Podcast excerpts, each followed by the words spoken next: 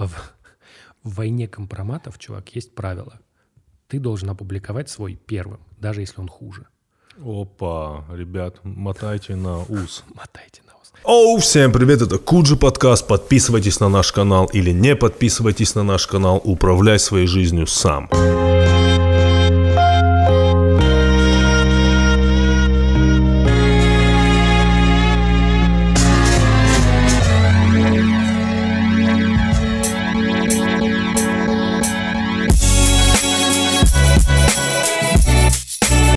Итак, всем привет, ребят. Э, Как дела у всех? Э, Оставьте комментарий о том, как у вас дела. Э, На связи Куджи. Только не под нашим видео. Ну, где-нибудь еще. Просто. О, да, на связи Куджи в своем Эль Классико составе. Андрей Коняев, Тимур Каргинов. Несколько тем. Во-первых, Андрей, а есть что-нибудь? Э, да. Мишки. На. Мишки Андрей, от самоката. Это... это что вообще все? самокат. Я, значит, пришел сюда, здесь все заставлено, я такой... Чувак, Эль Классика, Эль Классика Куджи, Так. это Андрей Коняев, Тимур Каргинов и Жратва. Ну, потому Да. без нее это не Да. классика. Без нее это типа...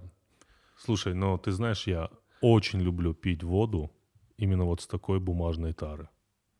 Неплохо. Как будто бы вода из стекла и из бумаги, она Лучше. Ну да, как-то она вкуснее пьется. Такое, кстати, может быть. Может быть, да. У меня когда-то была мечта создать вот такой бренд воды, э, который будет вот в такой упаковке, ну, бумажной. Потому что я помню, я где-то был, и там были вот такие полторалитровые бумажные упаковки воды, я просто их так пил. Очень вкусно было. Очень сильно. Молоко офигенно. В, такие, знаешь, есть типа молочные, как коктейли, там, молоко с чем-то, Мгм. с соком, вот, например. Так, и давай так. э, ты мне говоришь, что я пробую, а я тебе говорю, что ты пробуешь. О, даже так, давай. Давай. Хорошо. Ты должен попробовать белый шоколад яблочный пирог от самоката. Так, окей. Это я. Так, а ты? Ты, вот я увидел. Итак, ложка леденец с травами, ребят. Ну, давай. Давай пробуй ложку леденец с Ты травами. уверен, что она написана в горячий напиток? Ну, ладно, А ты так её А я пососи. так действительно попробую. Ну, действительно. Что такое? Я тебе дал кусок шоколада, ты мне ложку деревянную в горячий напиток. Давай.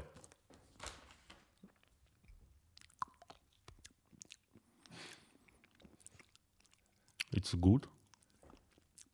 Да, конечно. Ну, ложку не надо сосать. Проблема в том, что очень сложно это сделать. Понимаешь, она деревянная, я еще вкус дерева чувствую. У меня такой, типа, вкус трав и свежего дерева. То, на что я рассчитывал. Да, спасибо. Да, э, шоколад реально яблочный пирог. А, как дела, Андрей? Все хорошо? Нормально. Тяжелый месяц. Всем известно, что ноябрь самый тяжелый месяц. А, депрессивное колено года. Не сказал бы, что депрессивный. Обычно самое такое, вот когда ты очень много работаешь, а потом неожиданно наступает Новый год, и сразу становится настроение лучше. Так, э, ребят, э, небольшая информация. О чем бы мы хотели сегодня поговорить. У Андрея Коняева и научного сайта N плюс 1, создателем которого является Андрей Коняев, я все верно говорю? Да, пока все так. Пока все так. На стриминговом сервисе ОКО э, вышел очень интересный сериал. Я, кстати, если честно, Андрей, ты настолько все скрываешь, что я даже не знал, что это ты. Да? Да, ты вообще, ну вот, вот тут ты прям скрытный. Да, как ниндзя. Сто А? процентов. Я об этом узнал не от Андрея. То есть он все это время записывал здесь подкастики, Подкастики. а сам хранил свои идеи в себе. Пошел, с кем-то спродюсировал и выпустил. Но круто. Итак, сериал называется «Ничего личного». В описании написано «Документальный сериал о диком рынке персональных данных в интернете». Сериал о цифровом измерении нашей жизни, в котором давно не осталось ничего анонимного. Я думаю, это идеальный. Как, как идея пришла вам в голову? Ты Нас- знаешь, что хорошая идея, это которую ты можешь быстро рассказать в лифте? Конечно. двух идея словах. В двух словах. Идея в двух словах – это та идея, с которой, из-за которой мы с тобой познакомились. Как тебе такой пич? Рассказать ту встречу. Смотрите, а, значит, универмаг цветной Да, точно. на первом этаже. Приходит Андрей Коняев. Значит, он такой, я Андрей, я говорю, я Тимур. Мы сели, заказали по кофе. Ты оторвешься от ложки с травами. М, ну, Продолжай, продолжай. Ты, кстати, можешь в варенье окунуть ложку с травами. Это будет уже перебор. И Андрей, а Андрей я до этого помнил э, по тому э, моменту, что он э, в Фейсбуке где-то, м, ну, мягко говоря, обосрал альбом Кендрика Ламара, за который он получил, по-моему, потом премию. Несомненно. Альбом Damn. Андрей его как-то там, ну, в своем стиле обосрал. А высказал мнение. Высказал мнение и при этом насрал в комментах. Так вот, а я, и мы такие садимся, э, первые несколько фраз, и я Андрею говорю, а, так ты это же э, тот тип, который, э, который недоволен качеством альбома Кендрика Ламара. Не то, чтобы я начал защищать, а я просто это вспомнил. И Андрей говорит, да, это так, и такой мне. А вот ты знаешь МФ Дума? Я такой, да. И мы поняли, что мы созданы друг для друга. Я понял, что это свой тип. Там просто была история, что мне нужно было у тебя взять интервью для Все, проекта. все, об этом мы расскажем в следующий раз. Итак, как пришла в голову идея? Давай. о Так чём? вот, вот Давай, смотри, давай. и проект, который мы тогда делали, это был еще 17-й год, он был посвящен типа новой этике, вопросам, связанным с цифровыми вещами. Ну, что происходит вокруг нас, как реальность меняется. Это вот казалось, что это очень важная вещь, и что про это можно сказать, но мы, когда сделали этот проект, выяснилось, что там есть большая проблема. Совершенно, очень, совершенно непонятно, как про это разговаривать. Вот у тебя есть мир, он изменился, но у тебя есть программисты, они говорят на своем программистском языке, они тебе говорят, у нас там вовлеченность, там лента, у нас там типа пользователи проводят в ленте на 17% больше времени, чем это, там и так далее, и так далее. И ты не понимаешь, что это означает для человека. У тебя есть философы, которые на самом деле замкнуты в своем мире, ну, они изучают какие-то такие философские вопросы, и они тоже такие, типа, мир изменился. Есть люди, которые в этом мире живут, типа мы. Вот. И тогда это казалось прям типа супер актуальным, и мы не смогли найти языка. Вот не сошлось, вот эти три, три э, истории не могли сойтись в одну, потому что все говорили на трех разных языках. Я помню, ты меня там спрашивал такие вопросы. Этично ли ставить лайк бывшей? Да, э, Смотреть сторисы? Э, Человек бывший. Ну, все почему-то вокруг этого. Ты тогда переживал расставание, Андрей? нет, просто люди делятся на две категории. Одним интересно про цифровую смерть, другим про цифровую любовь. Опа. Обычно люди витальные, от которых веет жизнью, как от тебя. Да. Вот, им интересно вот такие вопросы. Типа, что будет с моим аккаунтом после смерти, им немножко похуй. А вот люди, которые типа такие уже мрачноватые, они такие, да, кстати, а что будет с моим аккаунтом после смерти? Вот, поэтому ты всегда надо угадать, попал ты со своим вопросом или не попал, когда про это А вот я не помню, мы к чему пришли. Э, Лайк бывший — это норм? Мы вроде пришли, что да, но мы при, если, то, если вспоминать, то самый главный вывод, который был хороший очень, и, и как бы очень жалко, что в итоге не получилось э, договориться про видео, вот, э, что ты сказал, это потом мысль у нас, по-моему, в каком-то подкасте была, что главная проблема интернета, что тебе может написать любой. М. Вот в чем была история. Это очень-очень важная, глубокая мысль, которая потом, Вы слышали, ребят? ну, Вы слышали? Сам важная, создатель N плюс 1 это сказал. Так, важная, так. глубокая мысль. Так. Вот. И эта важная глубокая мысль, она потом э, много раз обдумывалась, понималась. И тогда мы не смогли до конца реализовать этот проект на 100%. Вот, но эта идея никуда не делась. Мы ходили, думали, и вот, э, наконец, сейчас как будто подвернулась возможность это сделать. Да, уже не глобально все рассмотреть, а рассмотреть один аспект про персональные данные и корпорации, и вот получился этот сериал. То есть эта идея вынашивалась долго, это как банально звучит, но это правда так. И это результат такого длительного придумывания. Вот, в результате там идею э, придумывали там уже мы втроем, это я, э, Сев Чигаев и Игнат Шестаков. Вот он выступил еще продюсером. Вот, и мы сделали, э, запичили эту идею, и вот сериал состоялся. Семь серий. Девять, сейчас вышло семь, Девять. да, выйдет еще две. Они Девять выходят. серий. Да, девять серий. А сколько вы это делали? Мы это делали не очень долго, это все-таки документальный сериал. Да. Э, Мы делали это пару месяцев, вот. Но очень напряженно. То есть мы прям вот мы писали, писали, писали, параллельно снимали, параллельно озвучивали. Я там еще выступаю актером озвучки. Да, кстати, ребят. Да, мой... Прекрасный мой, голос Мой Эндрю. прекрасный голос Эндрю, да. Поверх. Поверх. Вот. Автотюном. Это я хочу вас предупредить. Там слышно, да? Да. Вот. И в целом э, это было довольно интересно, потому что в какой-то момент я подумал, что, может быть, надо удалить Твиттер себе, потому что как будто ты, когда про это начинаешь писать и на это начинаешь смотреть, в целом у меня было ощущение не особенно позитивное. Вот. Наверное, плохо так говорить, типа, но вот я когда на все это смотрел, смотрел, смотрел, мне в какой-то момент начало казаться, что вся эта история цифровая, в которой мы сейчас живем, к которой мы сейчас пришли, чего не было в 2017 году, она очень убогая. Вот. Вот эта мысль, про которую я твоя, что тебе каждый может написать, это как бы одна из основных проблем, что э, умные люди на самом деле это предсказывали. Э, вот и был такой замечательный социолог Маршал Маклюэн, он это сформулировал так. Он, правда, рассуждал про телевидение, он говорил, что в будущем когда появится возможность доносить сообщения до всех мгновенно, это сделает жизнь хуже, а не лучше. Потому что если ты до всех одновременно донес сообщение, ты получаешь сразу от всех негативный фидбэк. То есть с тобой не согласны сразу по всем пунктам. Как было раньше? Ты поговорил с человеком, он тебе говорит, ну вот твои аргументы нормальные, да, ну там вот один какой-то мне не нравится. Вы с ним обсудили. Дальше со следующим, со следующим. Когда информация проходит через людей последовательно, она обтачивается, усваивается, и в целом человек ну, проще к этому относится. Когда на тебя валится мнение, да, ты, например, пишешь мне, вот ты пишешь предложение, в нем пять слов – Тут же найдется человек, не согласный с первым, тут же найдется человек, не согласный со вторым, с третьим, с четвертым, с пятым. И еще придет человек, который скажет, что в конце должна быть не точка, а восклицательный знак. Или троеточие. И они начнут между собой сраться, как должен быть в конце знак. А ты, как бы, что ты хотел сказать, что ты хотел донести, что означает это предложение, может быть, у него есть какой-то кон- контекст, никого не интересует. Это следствие мгновенности коммуникаций. Совершенно не специально, совершенно не специально – а может и специально, может заговор такой был. Вот. Люди, которые делают социальные сети, построили идеальный мир, э, идеальную антиутопию, в смысле маршала Маклюина.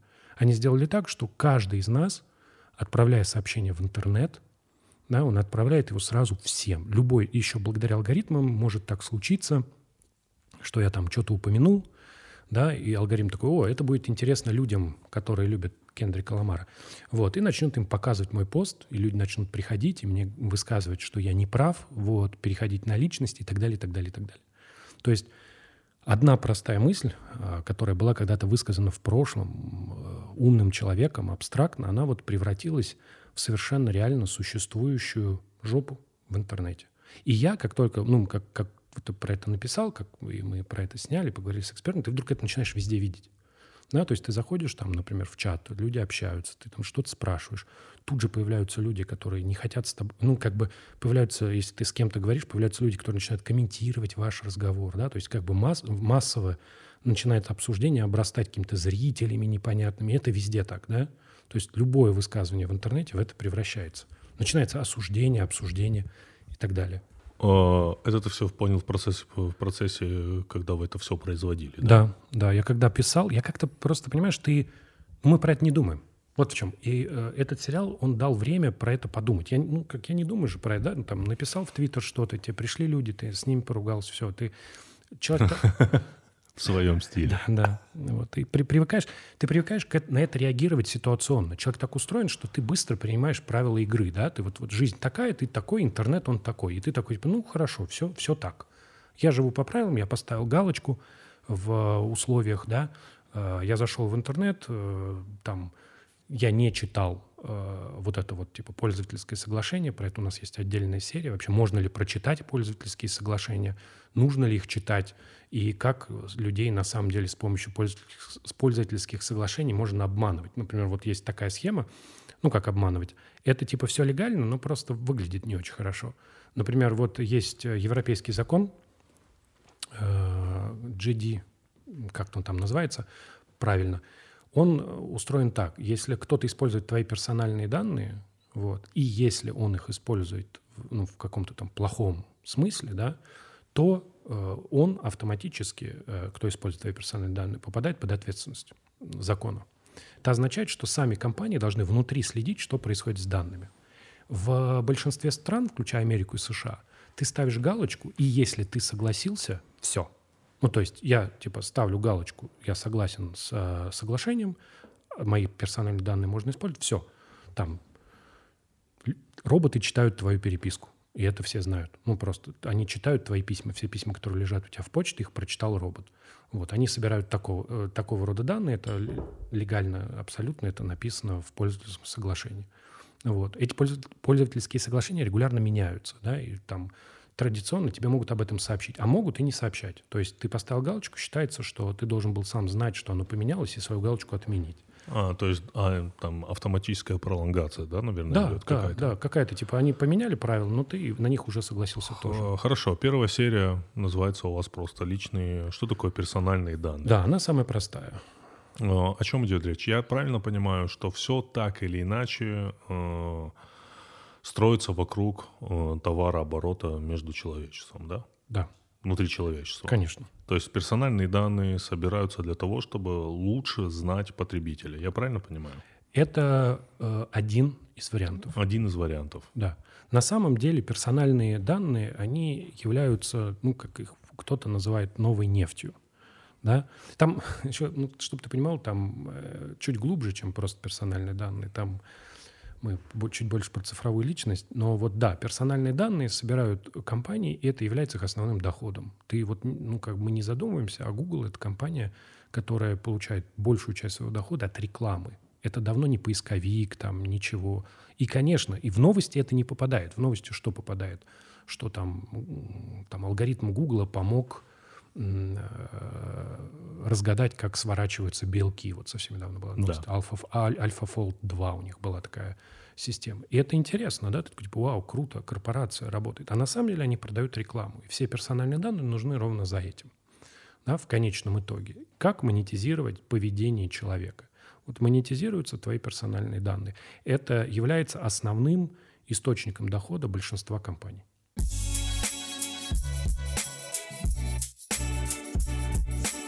Итак, Тимур, у нас рубрика «Ебучая география от Aviasales», сервис для покупки дешевых авиабилетов.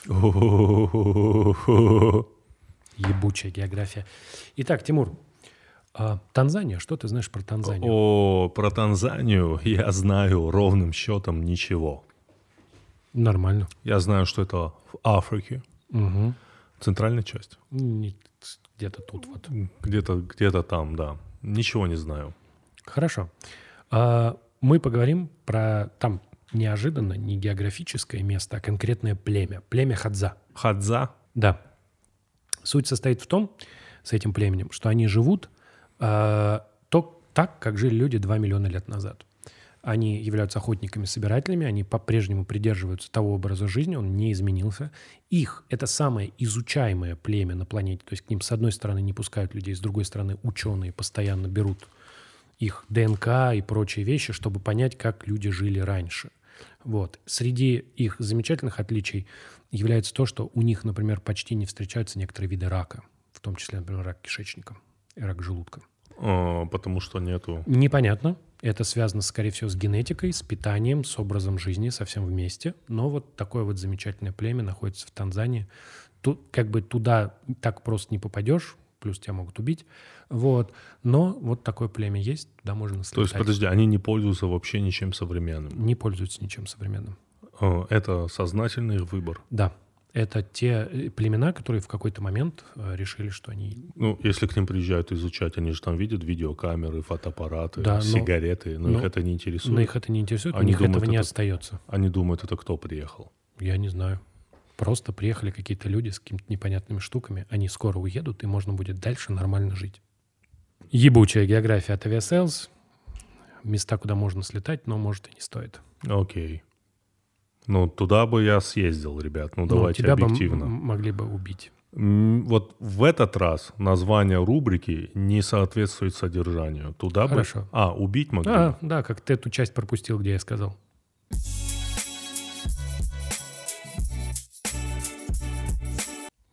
Как бы. А, Вторая серия у вас «Экономика внимания». Да, это история ровно про... Если что, мы сейчас не по каждой серии пойдем, Да-да-да. а выборочно по некоторым. Одну из них я полностью посмотрел еще до выхода. Кстати, любую серию можно смотреть отдельно. Да. А, Она как цельное произведение, каждая серия отдельно. И не обязательно смотреть предыдущие серии, чтобы понять, что в серии, которую вы смотрите в данный момент. Итак, экономика внимания. Я правильно понимаю, что экономика внимания это тоже про товары? Или ты как личность превращаешься в товар? Э, Там очень простой вопрос. Смотри, когда, извини, что я тебя перебиваю, давай, ты твитишь, это часть экономики внимания. Да, конечно. Ты привлекаешь к себе внимание. Та- вот дальше, даже так, ты твитишь, Да. потом ты заходишь почитать реплай. Ага. Вот это. Или там зашел в Инстаграм полистать ленту. Да? Что ты в этот момент делаешь? Ты тратишь, а, свое время, Да. и, б, свое внимание. В этот момент ты вот смотришь на экран. Вот это внимание, это внимание, его берут и продают. Идея состоит в том, что э, вот как бы цифровые платформы, они аккумулируют человеческое внимание, а потом говорят с помощью супер новых алгоритмов, с помощью супертехнологий, там, машинного обучения, все вот эти слова, на нас работают лучшие ученые, мы продадим это внимание рекламодателям. Ну, практически любым, что не запрещено законом. Да? Мы будем так делать, потому что это внимание мы привлекли, и мы, значит, можем его продать. Вот там есть хороший пример в экономике внимания. Типа э, есть э, в, в Лас-Вегасе, да, вот в казино, Мгм. есть такое состояние, оно называется как-то типа странная петля. Это когда человек играет в однорукого бандита. Да. Вот. Там состоит фишка. Фишка состоит в том, что он кидает монетку, крутит, кидает. Я крутит. видел таких там людей. Да. И они типа погружены в этот процесс. При этом, типа, если он в этот момент выиграет, он может даже не сразу заметить, понимаешь? Потому что он вот... он- он- это там. Главное, что он... Ну, выз- это просто тот аппарат, когда ты однорукий бандит. Классический, да. классический, классический игровой аппарат, Да. где ты кидаешь доллар и Ну, монетку. монетку, да, и да, да, в надежде сорвать джекпот. Да, в надежде сорвать джекпот. Ага. Вот э, штука состоит в том, что э, социальные сети, они устроены так же. Э, Их э, вот все ленты, они вводят тебя в состояние вот этой петли. Потому что если посмотреть, как ну, мы обычно говорим, тупит, тупишь, я, туплю в, э, в телефон, то это выглядит так. Ты вышел, что-то сделал, зашел обратно. Вышел, что-то сделал, зашел обратно. Ты постоянно находишься в режиме проверки вот этой ленты зачем-то. То есть ты как бы Потому что ты надеешься на- наткнуться на джекпот, на джекпот на ту информацию, которая изменит твою жизнь. Да, на самом деле, вот как бы у человека, который играет в однорукого бандита, у него хотя бы есть этот шанс. Ты представляешь, что ты наткнулся в ленте Инстаграма на информацию, которая изменила твою жизнь? Да. Тут вот э, наш режиссер кивает, что да. Так, э, какая информация? Он ответил женщина. А, так ты скроллишь ленту для этого. Мгм, понятно. Ну, он Молодой. молод еще. Молод еще, да. Подожди, и что, был джекпот? Он разводит руками, ребят. Понятно. Ну, то есть он все еще кидает монетки. Он, он все еще в мертвой петле. Вот. Слушай, э, потрясающая метафора. Потому что, да, действительно, иногда просто сидишь вот Это- такой. Это как у меня была шутка, э, одна из немногих э, моих фраз, которые мне нравятся, сказанные мой, мной в прошлом. Это что я себя поймал на мысли, кстати, это было еще в 2017 году, что я отвлекаюсь от телефона, а не на телефон. То есть в самом начале отвлекался на телефон. А сейчас я отвлекаюсь уже от телефона. То есть, если раньше я такой занимаюсь своей жизнью, и о, у меня же есть телефон, то сейчас я сижу в телефоне, такой, о, у меня же есть жизнь. Да, именно так. Только это не метафора, это тот же самый механизм работает. То есть это такое сравнение э, гораздо более глубокое, что вот так происходит, люди так работают. Как это, как, как, как это так сделано? Как мы в это попали? Мы в это попали, То есть мы же сами залезли да, в эту мы петлю. сами залезли в эту. То есть если в Вегас еще надо ехать, Да. очень много усилий предпринять. И монеток, чтобы в это состояние войти, Да. нужен там нормальный стакан. Да. Так просто ты не это. То здесь ты сам все сделал. Слушай, э, этого нет в сериале. Мы не обсуждаем, как мы сюда попали, потому что его задача была больше поговорить про то, как ну, нам с этим жить. Но мне кажется, что это была какая-то, знаешь, в какой-то момент... Вот помнишь Робокоп? Если честно, я стеснялся упомянуть Терминатор и Скайнет, но Андрей первый упомянул э, Робокоп. Да. Давайте. Там злее корпорация. Там, помнишь, Omnicorp, э, который OCP, Да. вот, которая создала Робокопа, да, и в чем состоит идея, что, типа, вот корпорация как устроена? Типа, если ради прибыли вдруг можно будет взять человека, распилить его на части, прикрутить к нему там железки и заставить его ходить, да, вот в таком получеловеческом состоянии, то корпорация, конечно, это С сделает. уязвимым подбородком. Это вообще загадка. Так, так. Там, нет, неправильно. Подбородок был закрыт. У него была вот снизу вот такая штука. Там уязвимая была нижняя часть А, лица. И да. мы могли рот, попасть, в- уязвимый рот. да, попасть в рот. Вот, э, да-да-да. Вот. И то она это сделает. И мы, ну, как бы, это себе представляли. А в начале, э, в начале нулевых, нулевых появились добрые корпорации, которые, типа, не такие злые, понимаешь? Они гораздо лучше. Вот, вот эти все IT-компании, они такие, типа, ты им не платишь, ты заходишь, и вот у тебя поисковик в интернете, ты заходишь, вот у тебя соцсети в интернете, ты можешь найти кого-то там знакомого. И, типа, как-то так в какой-то момент вдруг Мы, помнишь, тоже об этом говорили. Самое смешное, что у нас в подсознании почему-то у всех сидит, что все эти наши аккаунты в Фейсбуке, в Инстаграме, в Твиттере, у, у нас в подсознании сидит, что это нам принадлежит. Что это наша собственность. Вот у меня есть аккаунт, где есть тысячи подписчиков, и это мое. Но это э, не наше. это не просто не наше. Тот факт, что у нас есть аккаунт, и то, что мы его поддерживаем, мы работаем на э, эти корпорации. То есть, Вау. когда я выкладывал, и вот у меня недавно, день, дочке был день рождения, и у меня э, вылез пост, который я запостил, когда она родилась, 6 Мгм. лет назад, там, сколько она весила. А вот зачем ты запостил? А вот давай-ка вот, Вот, сейчас разберемся. Вот, я хотел, я Так. хотел, ну, чтобы мне люди сказали приятные слова по поводу Вот. рождения моей дочери. Экономика внимания Да. включилась. Да, я хотел получить вот толику этого внимания. Но в результате я создал хороший контент. Потому что я запостил ну, одно из главнейших, один из главнейших моментов жизни моей. Я им поделился в соцсетях и создал контент, который собрал много лайков. Там лайков типа сильно больше, чем у меня было 6 лет назад. В среднем. Что это означает? Это означает, что я сделал хорошо. Да? Типа, соцсеть мне скажет такая, типа, Facebook такой, Андрей, ты молодец, здорово. Когда следующий родится, обязательно запусти. Понимаешь? Я... И, и потом ты запостил? Нет, ну, мне уже Ау. ну, типа, Кристина вторая, пока вроде все. А первый еще до- Кирилл, да, Кирилла я не по постил. время Аськи. Нет, нет, Ваську запостил. нет, не Ау. постил. Вот. И ты тем самым вот созда- создал этот контент, ты отдал часть себя. Что ты получил взамен? Ну, какое-то количество лайков ты получил взамен. Вот и все.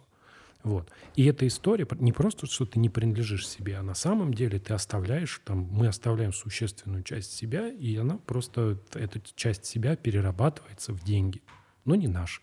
А, Немножко перекликается с документальным фильмом, который называется «Социальная дилемма». Да, да. Перекликается. Мне, э, мы когда на самом деле, пич этого сериала, он родился как вот, что мне не понравилось социальная дилемма. А тебе не понравилось? Мне не понравилось там две вещи. Мне не понравилось первое, что... Ну, мне не понравилось, как была сделана ду- вот эта вот не документальная часть. Знаешь, там... А можно я вытащу яблочко? Вытаскивай, вытаскивай. Ага. Там были какие-то кусочки, где там человек там ходил, там что-то его снимали, э, мальчик. А вторая вещь, которая мне не понравилась, что там, знаешь, так снято, что вот сидят люди, которые раньше работали в этих корпорациях, у них у всех стартапы, вот, и нам как бы их показывают и говорят, вот, ну, хорошее будущее возможно. Надо сейчас просто вот от этих старых плохих корпораций отказаться и вот в эти новые хорошие стартапы прийти и вот Ну, самое смешное, что мы примерно тем же самым сейчас и занимаемся. Заказали еду из э, стартапа. Но мы сейчас разграничим все. Попытаемся. Да, конечно. Так, Андрей сейчас выпьет водички, а то после ложки с травой у него сушнички. ложки с травой. Вот. И у тебя есть э, э, вот такая история. Она меня немного напрягала. Меня напрягало, что нам говорят, что вот э, в принципе подход, он такой же у этих стартапов. Понимаешь, это же вопрос. Окей. Ну, типа, там же говорится то же самое. Типа, вот мы будем только лучше, более лучше обращаться с вашими данными, по- поэтому несите их к нам. И ты такой, ну, спасибо, типа, здорово. Э, Я посмотрел серию, которая называется «Цифровая смерть». Моя, И люби- моя любимая. Да, действительно очень крутая серия. Обязательно ее посмотрите. Опять-таки я подчеркиваю, что это можно смотреть каждую серию отдельно. А, Андрей мне скинул до примеры, да? Это можно говорить? Мгм. Тебя ОКО не штрафует? NDNA там и все дела? Нет. Нет? А, И действительно поднимается в нынешнем контексте очень философская тема. Во-первых, что делать с людьми и с их личными данными после того, как этих людей физически не становится. И э, там была очень, мне кажется, достойная э, муль- му- мультфильма э, компании Pixar. Э, Был момент э, с Xbox, э, в который парень начал играть спустя 10 лет. Э, Раньше на этом Xbox он играл со своим отцом, и он решил поиграть в определенную игру. И вот это, ну, действительно очень интересно. Расскажи, что там было. А Э, это- Во-первых, расскажи про серию. Да, это серия про цифровую смерть. Да. Потому что ну, отношение человека, вот как я уже сказал, мы оставляем часть себя. И когда Да. ты умираешь, эта часть остается там. И мы говорим с разными людьми. Например, с психологом да, возникает вопрос. Вот, э, человек, человек, он очень, у него сложные отношения со смертью. У многих животных, например, для сравнения, э, отношения гораздо э, хуже. То есть, например, э, самки приматов, да, если у них умирает ребенок, ну, то есть умирает э, сын там, или дочь, они его могут носить с собой вплоть до того, как вот он начинает разлагаться. То есть они не способны до конца осознать смерть. Вот. И они его выбрасывают уже, когда совсем все. Человек в этом смысле сложнее животное. У него есть э, процесс э, вот, проработки, да, то есть мы как бы скорбим. Вот эта скорби, скорбь, да, которая следует за смертью, она не просто так. Это человек должен пройти этот процесс, он должен зайти в него и выйти с той стороны измененным и продолжить жизнь. Скорбь за смерть близких именно так и должна работать. Она так работает в основном. Вот. И интернет, он меняет это. Мы учились скорбеть как вид там сотни тысяч лет. А интернет, он берет и тебе говорит, вот, пожалуйста, хоп, и вот э, там, вот у меня был хороший товарищ, даже можно назвать его другом, Антон Борисович Носик. Вот он умер. А потом раз э, кто-то, ну, как, э, сотовый, сотовый оператор забирает его номер и отдает кому-то. И у меня в Телеграме появляется. Антон Борисович Носик присоединился к Телеграму. Напишите ему. Да, кстати, вот этот момент тоже а, разбирали в этой серии. Да, и это триггер. Ну, ты такой, блин, ну, как?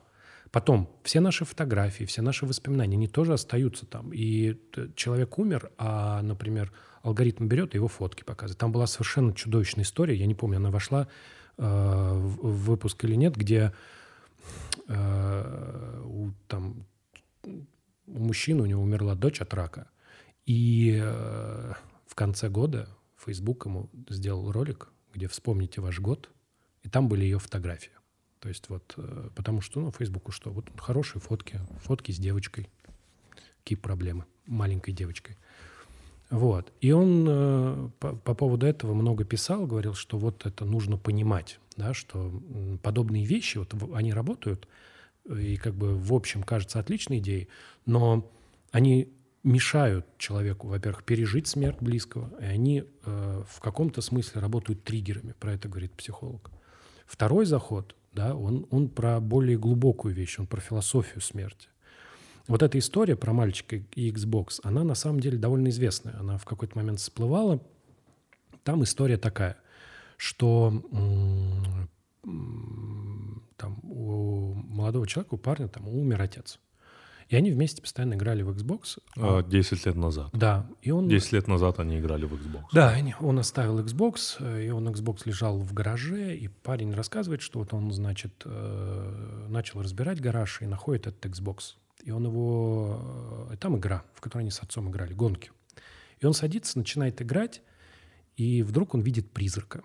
Там как, как устроено, что если ты поставил рекорд и прошел круг идеально, л- лучше остальных, не просто записывается твой результат, но записывается, как ты ехал. То есть ты едешь, и ты видишь призрачную машину, Да. которая едет ровно так, как ехал человек, поставивший рекорд.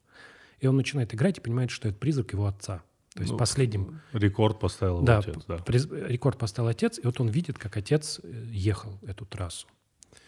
Вот. И он начинает гоняться с призраком в течение какого-то времени. Он начинает гонять на перегонки, папа хорошо играл.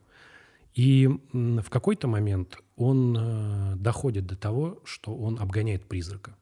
Он обгоняет его, и перед самым э, финишем, финишем он тормозит. Да. Потому что если его, э, если бы он пересек финиш первым, рекорд бы отца перезаписался, и он бы навсегда пропал. Ну, это Pixar, ребят. Вот. Ну, это мрачновато для Pixar, как будто. Ну, э, вот. Там э, до этого фильм, где в страну мертвых попадает парень. Ну, тоже верно. Тоже верно. Вот. И это такая история. Вот это абсолютно какой-то метафизический опыт человека взаимодействия со смертью, который создан, этот опыт, он создан э, цифровыми технологиями. Ничего подобного до появления Xbox, игр и прочего не было возможным. И это, это э, какая-то очень важная вещь. То есть здесь эта история, она такая для, ну, по, по тому, как парень про это пишет, есть ощущение, что для него это было важным, что он вот смерть отца переживал тяжело, и для него это было вот каким-то, ну, как знаешь, вот он проработал еще раз это. Вот еще раз у него был какой-то момент скорби, и он пишет, что вот он когда остановился, он прям почувствовал какую-то такую теплоту, что это было вот что-то совершенно такое. Но э, есть очень много вещей, которые, как я сказал, совершенно не продуманы. В этой серии вы брали также комментарии у представителей разных религиозных конфессий. Да. А, в частности, по-моему, там был священник, угу. да, и э, имам. Имам. Да. И я поймал себя на мысли, что имам э, как-то очень э, логично рассуждал в контексте вот этого всего. Да, конечно. Прям а, очень логично. Да. Он говорил, ну да, да, вот вы в исламе так, вот в целом схожие с идеологией, да, очень схожие. Да, конечно. Некоторые трактаты прям соответствуют этому. Да, потому что э, видно, ну это такой человек, видно, что он ну, включен в контекст, и поэтому да. мы когда задавали ему вопрос, он в целом про это говорил. Там а священник, он такой более, как сказать, он сказал, что э, цифра все равно не касается вашей души да, что вы можете говорить, что взаимодействие вот с э, интернетом как-то на вас влияет, но в конечном итоге это на самом деле не трогает вашу душу. Вот. И ну, я не знаю, насколько я согласен с ним. Это вот было важно, что мы записывали разных людей, с которыми, ну, со многими я, а. например, вообще ну, не особенно и согласен. Вот. И вот с ним как будто бы я бы поспорил. Когда я смотрел эту серию, я начал вспоминать э, свой опыт того, как я сталкивался со страничками, да, наверное, так проще сказать, а, людей, которых уже не стало, и что я испытывал. И я могу сказать, что я испытывал примерно то же самое, а, те же самые эмоции, которые я испытываю, когда прихожу на кладбище. Как будто эта грань уже стерлась. Да, но кладбище это отдельное место, оно специально так да, сделано. То есть да. ты выбираешь пойти да. туда. То есть вот э, мы когда праздновали Пасху, когда вот я жил в Тамбове, мы всегда да. ездили на кладбище да. на Пасху. Вот, и ты приезжаешь туда, вы убираете могилу, вы расставляете там яички, этот кулич. Я в детский саде ходил, через забор было кладбище. Вот. И в целом э, ты такой, ты выбрал этот момент. Да. Вы пришли, и вы понимаете, зачем вы здесь. А тут ты вдруг оказываешься лицом к лицу, еще если это знакомый, да, это совершенно другая история. А, и, и как, и, и что делать? То есть для них создавать какое-то отдельное пространство, Слушай, либо как-то их помечать? Вот... Э... Потому что у вас вывод в серии был, ну, достаточно такой пессимистичный о том, что компании точно так же используют это как просто ресурсы и тоже внедряют в экономику внимание, но просто немножко по-другому. Да, конечно. Это был отдельный разговор. Он почему-то вот очень сильно задевал меня. И что там была Оксана Мороз, экспертом, которая к нам приходила. Кстати, пересмотрите с ней подкаст. Да, и она, вот меня и ее, но мы с ней в этом смысле как-то типа у нас были похожие идеи. А что мне, я говорю, что это же нечестно. Вот я, представьте себе, что я вот сижу в интернете, да, и я вот отдаю вам свои данные, да. а потом я умер наверное, честно бы было, если бы вы больше мои данные не использовали. Как будто, ну, не очень хорошо.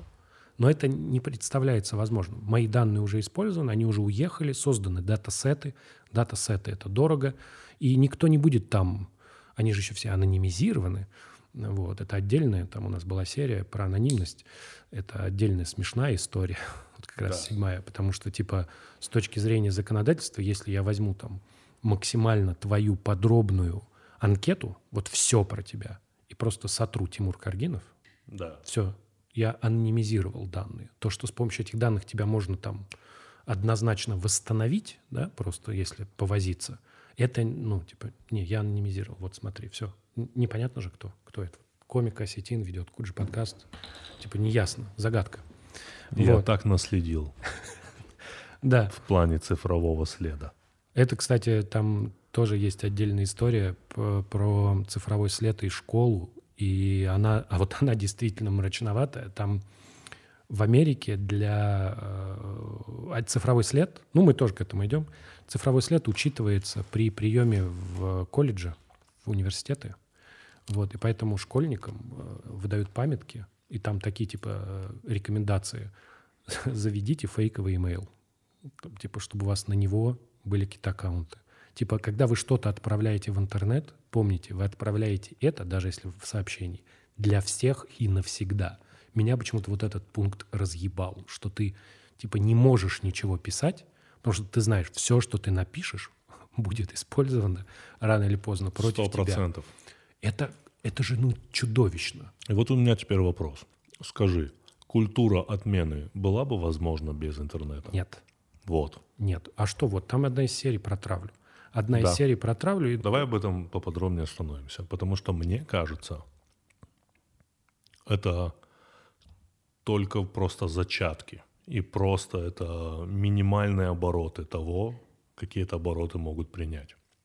Да, конечно. Сто процентов. Да. Культура отмены — это инструмент. Вот понимаешь, То есть как это работает? Значит, человек что-то там не то сказал, что-то там не то сделал. По мнению общества, он негодяй. По мнению общества, он не прав.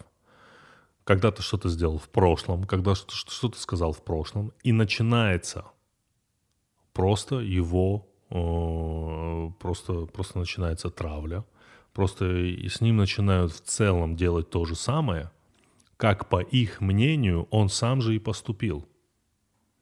Да, конечно. Это называется унификация инструментов. Это важный, важный эффект, который возникает в социальных сетях. Он психологический. Смотри, ты заходишь в интернет, и раньше интернет был разный. У тебя были разные сайты, они были по-разному устроены.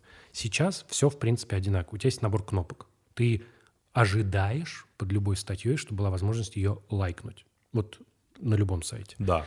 Поэтому ты унифицировал свое поведение. В реальной жизни мы так не унифицируем. У нас мы люди, мы с разными объектами взаимодействуем по-разному. Мы берем, можем взять бутылку так, мы можем взять такую бутылку. Это разные бутылки, мы их по-разному ощущаем.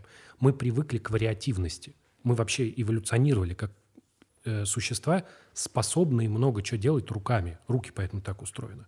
Интернет, он как бы тебе их вот делает квадратными, говорит, вот ты можешь делать вот так. У тебя вот есть два пальца, даже один, блядь, один Вот, палец. вот. У меня он иногда так болит, если честно. Вот. Все. Вот этот вот. Да, он у тебя один. Ты можешь им тыкать. За 20 лет появилось еще одно движение свайп. Вот. Ну, ты тут еще показываешь. Это тыкать, тыкать. Ты можешь тыкать в разные Только кнопки. сейчас не говори мне, что люди будущего будут с одними нет, пальцами. нет, не будут. С двумя. да, Не будут. Всегда пистолето. Вот так, смотри, будут вот так. Так. Вот. и?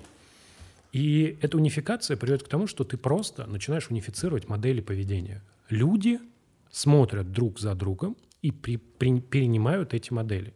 И раньше травля считалась чем-то негативным. Люди участвовали в травле, это были какие-то там редкие истории. Травили ведьм, травили э, женщин, э, которые, например, во Франции, это была большая история, которые сотрудничали с фашистами, когда ну, Франция была захвачена. Да, их брили на лысо, там, над ними издевались, их пров- проводили по улицам. Тоже это типа не требовало доказательств, просто вот она коллаборационистка, ее сразу, и там в том числе до расправы, до физической. Вот. И это все считалось таким каким-то радикальным, да, то есть, ну, травля после войны, ты как, это плохо, но ты как будто понимаешь ситуацию, да?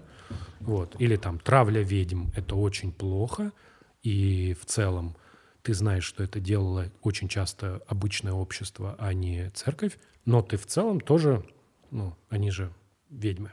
Мы знаем, что ведьмы — это опасно. Вот. Очень. Теперь уже. Вот. А здесь ты берешь и травишь человека, потому что считаешь, что правда за тобой. Да? А другой человек считает, что правда за ним. И вот вы, разные группировки, разные организации, э, разные вот эти вот клики, которые сформировались, вы травите друг друга. Все очень просто. При этом травля — это инструмент, который, вот мы, ты говоришь про культуру отмены, а ну там бывает, что, ну, я не знаю, кто-то что-то, какой-нибудь там блогер про другого сказал плохое, да, там, например, не пон... ну, давай так же, даже не так, не понравился фильм. Не понравился да. фильм, да. Ты заходишь и начинаешь просто человеку, люди прям заходят и пишут в комменты вот это все, там, режиссеру или кому-то, вот, и всегда находится какой-нибудь способ зацепить человека и так далее, и это накладывается на то, о чем я говорю, что у тебя есть цифровой след. Вот среди прочего школьникам говорят, гуглите себя регулярно, чтобы знать, про, что про вас знает интернет. Потому что все, что вы найдете в гугле, про вас в случае чего найдут. Вот. И эта история про старые твиты. То есть ты должен натурально следить за тем, что ты писал всю свою жизнь, пока ты был в интернете. Да. Что дата, это пиздец какой-то. Конечно. И как это сейчас, это все более и более организованно становится, травля в интернете. Опять-таки, человек совершает что-то плохое, что-то плохое, и его начинают травить так, когда ты уже не можешь отличить правых от виноватых. Потому что правые начинают вести себя так, что ты такой думаешь, я не хочу быть с ними согласен, даже если они правы. Да, это правда. Это так работает эмпатия. Ты как бы все равно сочувствуешь стороне, которую, типа... Конечно. Да. Очень... Э, я тебе даже могу объяснить. Там есть такой нюанс, что важный элемент травли — это зритель. Травля не работает. То есть мы с тобой ругаемся, да. например, э, то и мы одни, то это между нами. Вот. А если э, мы с тобой ругаемся на людях, да, или, например, я тебя ругаю. А вот скажи, людях. извини, я тебя перебью, я примерно понимаю, о чем да. ты говоришь. Если мы ругаемся на людях, это уже... Важно, чтобы они стояли и смотрели. Конечно. И тогда жертва ощущает, что вот это все, молчаливая поддержка, не ее, а того, кто сейчас ее гандошит.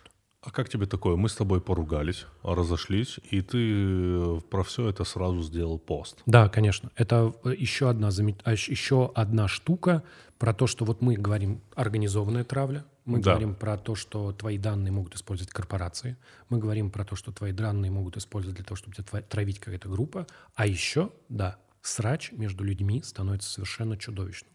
Вот я написал пост. Или что хуже всего, когда в интернете, ну, когда, знаешь, там люди, вот они э, общались, например, ну, парой были, и вот они разругались. Люди, когда отношения у них заканчиваются, часто это бывает тяжело обоим. Некрасиво бывает, да, вот вы ругались. И что происходит сейчас? Сейчас из-за того, что у тебя есть ее информация, а у нее твоя, вполне может начаться история такая. Она пишет «сраный абьюзер», ты пишешь «шлюха», и вот вы начинаете выкладывать да. скрины. И у кого активнее аудитория, тот и победил. Тот и победил. Да. Но как доказать, если про тебя говорят, давайте сейчас, хорошо, я встану, плохо, наверное, становится, если прям будет про тебя говорить, он абьюзер. Как это доказать? Как доказать, что это не так? Вот просто представьте, что это не так. Ты... Как это доказать? Это не доказывается. То есть надо выкладывать переписки, надо выкладывать что? Этого никто док... не будет читать запомнится, что ты обидел. Нет, выкладывают же переписки. Выкладывают, но уже если ты начинаешь защищаться, это твою защиту прочитает сильно меньше людей. В таких в, в, в войне компроматов, чувак, есть правило. Ты должен опубликовать свой первым, даже если он хуже. Опа, ребят, мотайте на ус. Мотайте на ус. Но это плохо, это так устроено. Вот из-за из того, что у тебя пятисекундное внимание, да, ты такой, о, да. это абьюзер, и дальше пошел ты не будешь, не будешь потом опровергать, опровергать это. То есть ты не сможешь обойти всех людей, которые видели этот пост, потому что это все автоматически, и сказать им, нет, я не абьюзер, посмотрите, у меня есть пруфы. Вот, вот. Это не про справедливость, это про, про раскопать то, что мы можем найти. У нас э, в ленте, я работал в ленте, это называлось... А ты работал в ленте? А, да, работал в ленте. Угу. Okay. Вот, э, в ленте работал. И у нас это называлось искать под фонарем. То есть, когда ты ищешь э, новость, историю, вот она здесь, ты такой, типа, окей, зачем мне напрягаться? искать что-то еще, если я могу просто вот погуглить, там, твиты сесть, почитать человека за последние, ну, не очень много. Найду что-нибудь, какую-нибудь грязь про него. Да, сто процентов. Я, как и говорил, э, я точно сижу на пороховой бочке. Когда TNT покажет какой-нибудь мой монолог, который не будет в контексте этого времени, и все, и начнется. 2010 года какой-нибудь. 2011. 2011. И начнется. Ну, сто процентов. Да, скорее всего, так и будет. Это к несчастью, ну, как я не знаю, как, как сказать, это вот так оно сейчас есть. Это вот реальность, в которой мы живем. Это то, о чем мы пытались Но мы рассказать. не унываем все, ребят, потому что в этом всем есть плюсы. Ну, немного, но есть. Ну, мне кажется, мне кажется, карты спутали социальные сети. Может быть, может быть. Все остальное это, ну давай, вызвать такси. Да, Отлично. конечно. Купить Заказать еды до Заказать хрена, да. еды. Потрясающе. А, я не знаю, купить. э, Почему-то меня только рекламные интеграции в голову Да, да, да, приходят. да, да, да. Купить каска. Ну, купить э, авиабилеты, заказать гостиницу, э, узнать, э, скачать карту города. Какие еще там? Да понятно. Лекарства, Конечно. заказать лекарства, э, чтобы не выходить, никого не заражать. В этом очень много всего плюсов. YouTube. В целом, YouTube не социальная сеть. Это YouTube важно. не социальная сеть, но, но очень как бы Да, положительное влияние. очень положительное влияние, Да. потому что там очень много всего интересного. Э, Аудиокниги. Ты про- Очень, очень, очень много плюсов. Никто не Но говорит... один большой-большой жирный о, д- другой какой-то знак. То ли дробь. дро- Одной боль- Одна Это большая виде, жирная да, дробь. в виде социальных сетей. Это правильно, потому И что то они так прикольно начинали в самом начале. никто не говорит, что нужно от- отменять прогресс. Понимаешь, первое, что ты можешь сказать, и это как бы первый, первый уровень, который приходит. Ты пос- послушаешь, такой, ну все, пиздарез, надо закрывать интернет. Сейчас вот мы его отключим, и все вернется на круги свои. Не вернется, не будет, потому что слишком много инфраструктурных изменений. Единственная вещь, которую нужно понимать, что, ну, как бы объективно, все существующие соцсети должны умереть. И должны на их место прийти новые, потому что люди не откажутся от соцсетей. Да. Но новые социальные сети должны учитывать все то, что мы узнали. Да, что вот эти эффекты, они реально существуют. Они существуют, люди действительно ведут себя в интернете по-другому, они ведут себя не так, как в реальной жизни. Это психологически э, доказано, этот эффект называется растормаживание. Объясни. Ну, забавно, что этот эффект был описан еще в начале 2000-х, до появления соцсетей, и вот сразу видно, что умные люди работали, что вот а, человек описал этот эффект, потом появились соцсети, такие, во, эффект растормаживания. История состоит в том, что когда мы с тобой общаемся, вот я вижу тебя вживую, я вижу твое лицо, я вижу твою мимику, я э, строю предложение, исходя из того, кто ты, с кем я разговариваю. Вот так устроено общение человека вживую. Мы так разговариваем. Да. Вот. В интернете, в интернете э, происходит растормаживание. Многие из этих аспектов, они смазываются, потому что, во-первых, ты не видишь человека, ты часто не признаешь его подсознательно личностью, то есть это некий аватар, с которым ты общаешься, то есть ты не общаешься с живым человеком, ты общаешься с чем-то. И это общение, оно, вступ, оно превращается в игру такую социальную. То есть мы, ты начинаешь такой, типа, а, там, начинаешь по каким-то правилам, у тебя в голове возникают правила общения, и ты начинаешь так общаться. В результате у тебя появляется, что и он не воспринимает тебя живым человеком, и ты его, и вы в результате начинаете играть вот в такую социальную, условно, игру. Этот эффект, да, вот эта и- графикация плюс растормаживание, плюс ты сбрасываешь. Ну, то есть в реальной жизни ни один из людей, который там пишет под, э, там, я не знаю, под постом какого-нибудь режиссера, что фильм говно, не сможет подойти ему сказать это лично. Не потому, что он слабак, да, это человек. Потому что это будет звучать неадекватно. Неадекватно. А в интернете, где это там вроде не режиссер, вроде просто его аккаунт, ты пришел и говоришь, эй, ты хуйло. Но это в твоем стиле, Андрей. Ну, как бы я бы не стал человеку так писать. Я бы обычно пишу такое в ответ Ты, стараюсь ты же писать. Кендрику такое писал. Кендрику лично, да. Да. Он мне отвечал, Андрей, отст- Андрей, отстань Андрей, от а, меня. можно такой вопрос? А у тебя было когда-нибудь желание, когда тебя кто-нибудь оскорбил в интернете, поговорить с ним лично? Почти. Возникало? Нет, Слушай, у меня возникало несколько раз, но потом я всегда отговаривал себя. Э, и тормозил тем, ну это что, блядь, с каждым надо будет говорить. Мне один знакомый мой, не буду называть его имя, рассказывал, что еще как на заре интернета... чё- А почему ты не будешь рассказывать его имя? Ну, там мы история... же Куджи, мы же про правду, мы же тру. Мы же в каких... У нас с тобой регулярно, то мы обсуждали, что мы называем имена, потом не называем А, имена. У нас же были какие-то Время, такие серии. ну, я понял. Да. Просто там про антисемитизм. И вот человеку какой-то приходил этот... Лучше не надо. Нет, человеку писал какой-то этот, что постоянно начинал свои посты, что типа ты жид, там, вот Ага, это. ага. И человек такой терпел, терпел, такой думает, блин, ну интересно. Да. И вот как узнал, пробил по IP, не знаю, через Да. знакомых, и позвонил ему. Так, Совершенно, так, говорит, другой был вайп в разговоре. Не было такого, что, знаешь, ты звонишь, а с той стороны Гитлер такой, типа, что ты мне звонишь, не до человека? Как ты можешь сам? Ой, извините, там все такое сразу. То есть буквально голосом и уже другой разговор. Мне кажется, кстати, у меня была такая мысль, все ненавидят голосовые, Да. но если бы все эти, вот то, что человек пишет, нужно было бы записывать голосом, я бы уверен, что дискуссии были гораздо менее гневные. Вот все эти твиты проговоренные просто голосом. Просто вот, вот ты, мразь, сдохни, ты это проговори человеку И да, отправь. и отправь. Вот просто на ровном месте ты сидишь, просто пьешь чаек, просто и вдруг тебе что-то не понравилось, и ты такой, а ну-ка я отправлю голосовое. Да, При этом надо переслушать. обязательно. Потом. Переслушай потом, да. Вот. И другие люди, они не прочитают, а услышат твой голос, как ты вот это вот говоришь. Мне кажется, сильно бы поубавилось. Но я тебе хочу сказать, что все эти, все люди имеют право вести себя в интернете как хотят, потому что им так или иначе все равно всучат какой-нибудь товар. Несомненно. И поэтому это такая вот монета. Понимаешь? Да, ты терпишь все, потому что... Да, потому что ты можешь это сделать. И можешь конечно. почувствовать себя крутым, самоутвердиться в комментарии.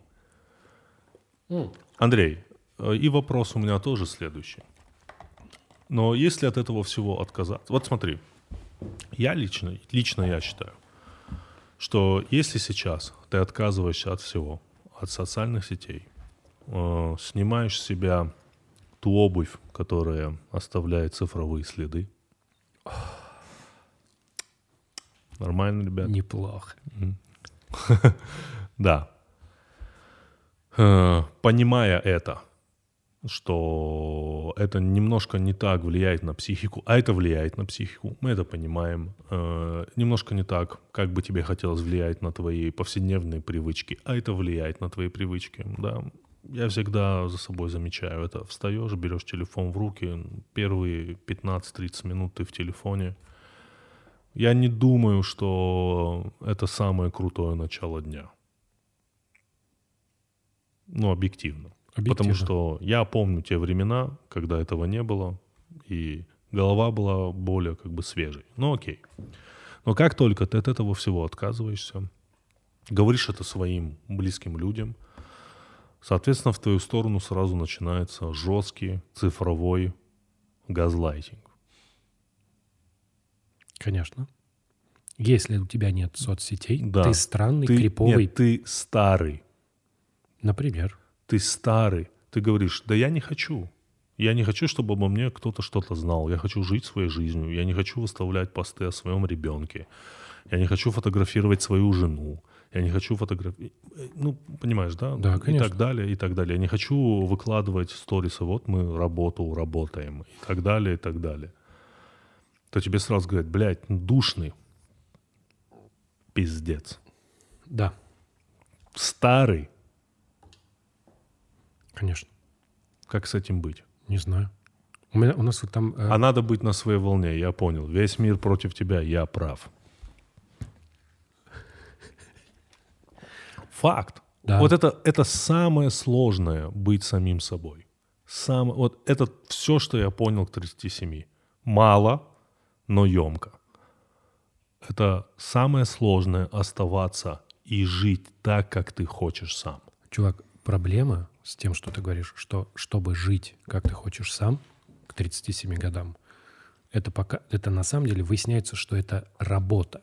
То есть быть самим собой — это не типа... Вы знаешь, когда ты молодой, тебе говорят, будь самим собой. Такой, Окей, я сам собой. К 37 годам ты понимаешь, что это каждый ебаный день война в окопах оставаться самим собой. Сто процентов, ребят. Но сторис я запущу в инсту, когда выйдет выпуск. Обязательно. Я тоже э, в Чтобы вы перешли по ссылочке Да. И в Телеграм напишу. и там посмотрели нашу рекламу, которую мы для вас делаем. Она крафтовая, не корпоративная. Ну, все равно там про сервис. Ну, вы поняли. Такой стилек. Тоже современный стилек. Отхуесосить, ну, что-то, но вести себя так же.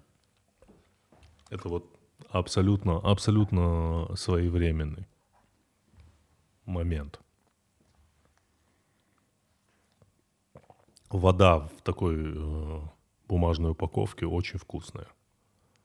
Но это для меня. Никому не навязываю это. Еще вкусные э, яблочные кольца. Я их съел в процессе подкаста. Вас это раздражало, вы вспомните.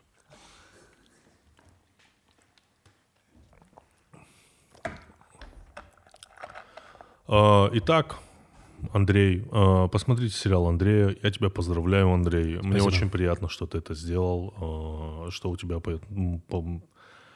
что у тебя был такой опыт. Э, Ты реально особенный парень. И я очень рад твоим успехам. Спасибо, Тимур.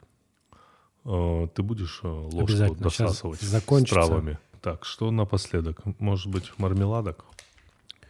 Да нет. А сейчас мы вот закончим, и мы это все, соответственно. Тут у нас еще парни сидят, Подготовленные. подготовленные, да. Потому что У сами... нас там что-нибудь есть еще? Да, у нас еще там Что есть. там есть? Я не помню, там еще не все здесь. А вот интересно, вот на, это, на этом отрезке подкаста кто-нибудь слушает? Да, Вот интересно. тут, вот мне кажется, в конце часа иногда говорить самые радикальные вещи. Никто не, не услышит, думаешь? Или Или- никто не слушает. А да мне кажется, те, кто слушают, такие типа, о, да, они, типа, либо люди уже согласны с тобой, то есть ты сейчас скажешь... Андрей, а вот как ты думаешь, МФ Дум реально умер? Вот понимаешь, вот он свою жизнь устроил так, что вот мы теперь не знаем. Он же просто в один момент такой э, вышел пост в инсте, я умер 22 два месяца назад. И Бля, вот ты- никто не знает. Ты сейчас сказал мне, я думаю, бля, а может он правда не умер? Не, ну просто представь, что никто не знает. Мерч продается, э, музон слушается. Продажи альбомов во время объявления его смерти, не продажи, прослушивания выросли. Выросли. Может. А сам он где-нибудь, я не знаю. Там же, где и был. Думаешь, вообще даже просто. Я думаю, просто смеется над всеми. Не, ну вот давай, вот реально, вот просто, просто прикинь, прикинь, твое лицо мало кто знает, практически никто, никто на твоей жизни. У нас, если честно, была как-то идея до пандемии, э, у нас даже был инвестор, мы хотели сделать такой небольшой фестиваль, где хедлайнером выступила бы одна джаз-группа, а, и также мы думали о, про МФ Дума. И когда мы связались с концертным агентством, который э, мог бы его э, там привести, так как он был в Англии и так далее, нам сразу сказали, это самый, самый проблемный артист из всех существующих, потому что вообще непонятно, приедет ли конкретно он. Ну, я думаю, это все историю, это все знают. Но вот просто представь, ты реально, тебя никто не знает. И ты в один момент такой, пандемия, денег особо нет. Ты думаешь, так, даже отбросим пандемию, ты такой, напрягает меня это все, и жене, м, напиши, что я умер. Она когда? Ты такой, Э, ну, Под если- Новый год, в последний день, в последний день, это же 31 декабря, по-моему, всплыло. 31 декабря скажи, что я умер в ноябре, в, В декабре. ноябре или- в, нет, ок- в в ок- октябре. в октябре. да. Она такая, ты уверен? Да. И все. Нет, ну вот просто, почему нет? Я представил, что, знаешь, они сидят, он читает книжку, он такой, напиши, что я умер. Два месяца назад он такой написал, все написал, и ну, дальше сидеть, знаешь, часики тикают. тук, тук. Да. Ну, я хотел бы, чтобы было так. Но это было бы прикольно. Ну, типа, вообще нет, да? Не- Нет желания человека осуждать. Ты такой, вообще. все правильно сделал. Такой, типа, не спекулировал. Потому что никто его не знал как человека, какой он как человек. Да. Вот нас, вот так как мы записываем уже 100 с чем-то, да, 100 с чем-то подкастов. Я думал, уже 200. Ну, мы все про себя рассказали, вообще все. Мы знаем, как зовут наших детей. Мы знаем, кого все знают, как зовут наших же. Мы про каждый, блядь, аспект жизни, вот вообще все знаем. И все, да, а просто как именно как людей. Я еще пытаюсь некоторые моменты своей жизни скрывать. Намеренно. А я просто... У меня, у меня закончились моменты, я просто... Нет, я пытаюсь все-таки. Ну, а я говорю, у меня их мало. Мне нечего скрывать, они закончились в какой-то момент. Я чё- Ложку пососешь. Мгм. Ну что я? Я желаю вам всем таких же успехов, как, как и Андрею. Придумать свой документальный фильм.